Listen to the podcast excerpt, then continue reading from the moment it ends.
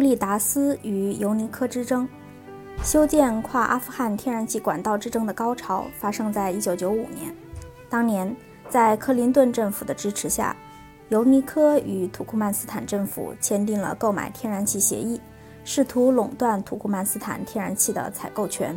同时，尤尼科还与土方签署了一项石油管道协议，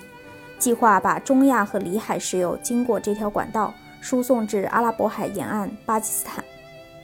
为了实现这两个目标，尤尼科决定从土库曼斯坦经阿富汗和巴基斯坦修建两条并行的管道：一条输气管道和一条输油管道。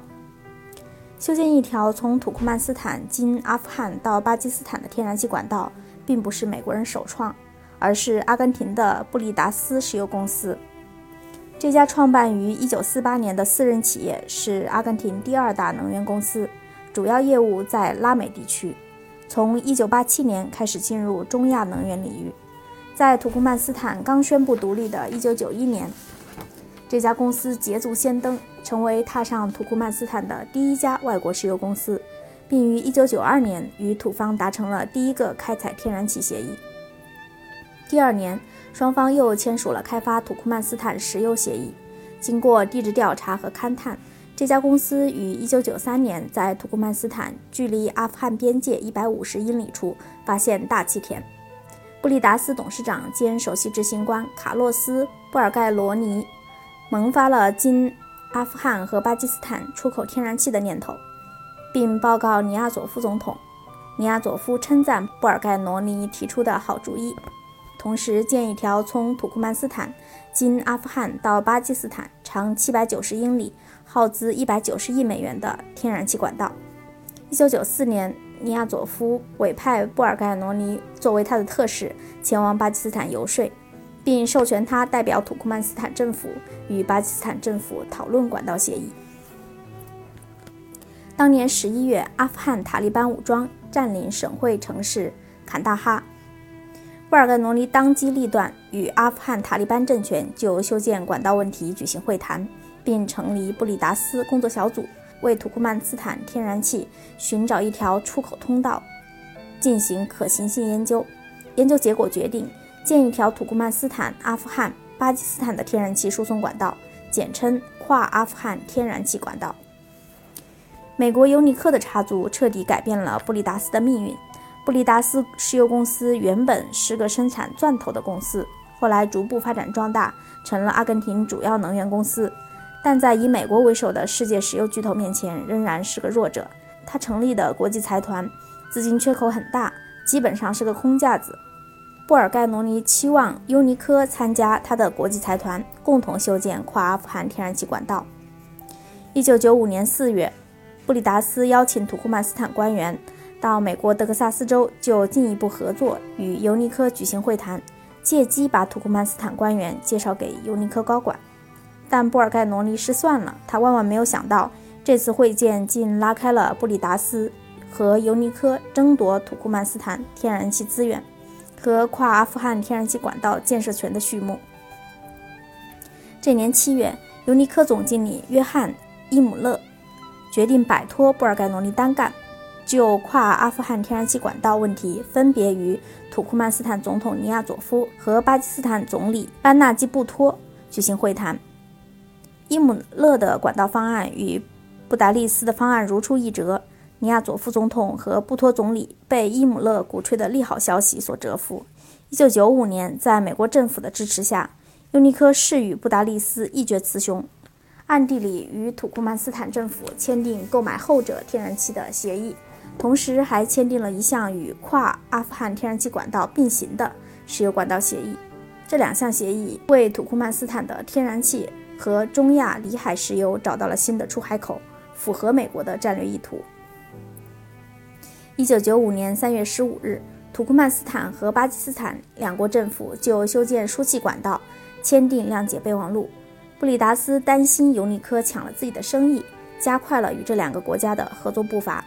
美国政府见势不妙，出面支持尤尼科联合沙特阿拉伯、德尔塔石油公司排挤布达利斯。于当年十月二十一日，分别与尼亚佐夫签订了管道协议。一九九五年十月，尼亚佐夫赴纽约参加联合国大会，尤尼科总经理伊姆勒与布里达斯董事长布尔盖罗尼紧随其后，也趁机赶到纽约。双方都竭力说服尼亚佐夫选择本公司。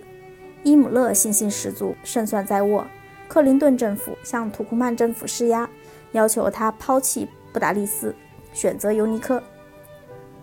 尼亚佐夫权衡利弊，选择了尤尼科。认为他的实力远远超过布里达斯，他觉得与尤尼科合作或许能借美国这个超级大国出面解决阿富汗内乱，有利于管道的顺利建设。十月二十一日，尼亚佐夫在一个仪式上正式宣布同意与尤尼科和沙特阿拉伯德尔塔公司合作，布里达斯被排除，布尔盖罗尼扫兴而归。美国前国务卿、当时担任尤尼科顾问的亨利基辛格。是出席仪式的贵宾之一。他对尤尼科在这桩交易中获胜感到满意，说：“在目前阿富汗政局继续动乱的形势下达成这笔交易，看起来像是希望战胜了经验。”同时，为尤尼科争夺土库曼斯坦天然气资源担任顾问的还有美国前驻巴基斯坦大使罗伯特·奥克利和美国高加索问题专家约翰·马雷斯卡。一九九五年十二月，布里达斯在土库曼斯坦的天然气生产和管道建设权基本被剥夺。布里达斯高级管理人员指责尤尼科破坏了他们在土库曼斯坦的生意，决定对簿公堂，讨回公道。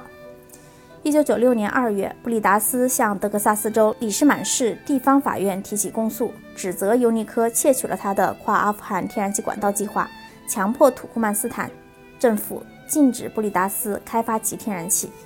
要求尤尼科赔偿一百五十亿美元，以补偿他在土库曼斯坦遭受的严重损失。这一诉讼遭到尤尼科断然拒绝。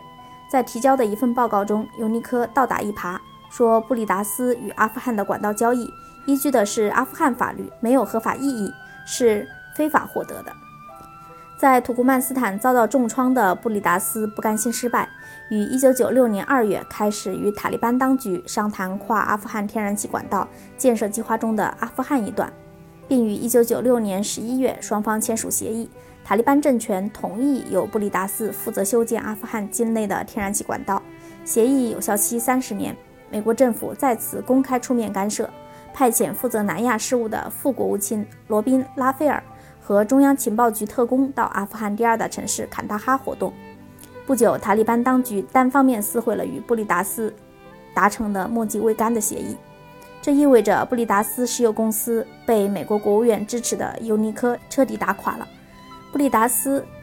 与尤尼科的官司打了几年，直到1998年，德克萨斯州地方法院以双方纠纷应受土库曼斯坦和阿富汗法律约束。不受德克萨斯法律约束为由，作出最后裁决，拒绝布里达斯要求尤尼科赔偿一百五十亿美元的诉求。这家阿根廷石油公司败诉了，但他不服气，向国际商会起诉尤尼科，也无果而终。一九九七年，陷入经济困境的布里达斯与美国阿莫科石油公司组建泛美能源公司，阿莫科控股百百分之六十，布里达斯控股百分之四十。一九九八年，英国石油公司兼并阿莫科，成立英国石油阿莫科公司。从此，布里达斯的名字在阿富汗销声匿迹。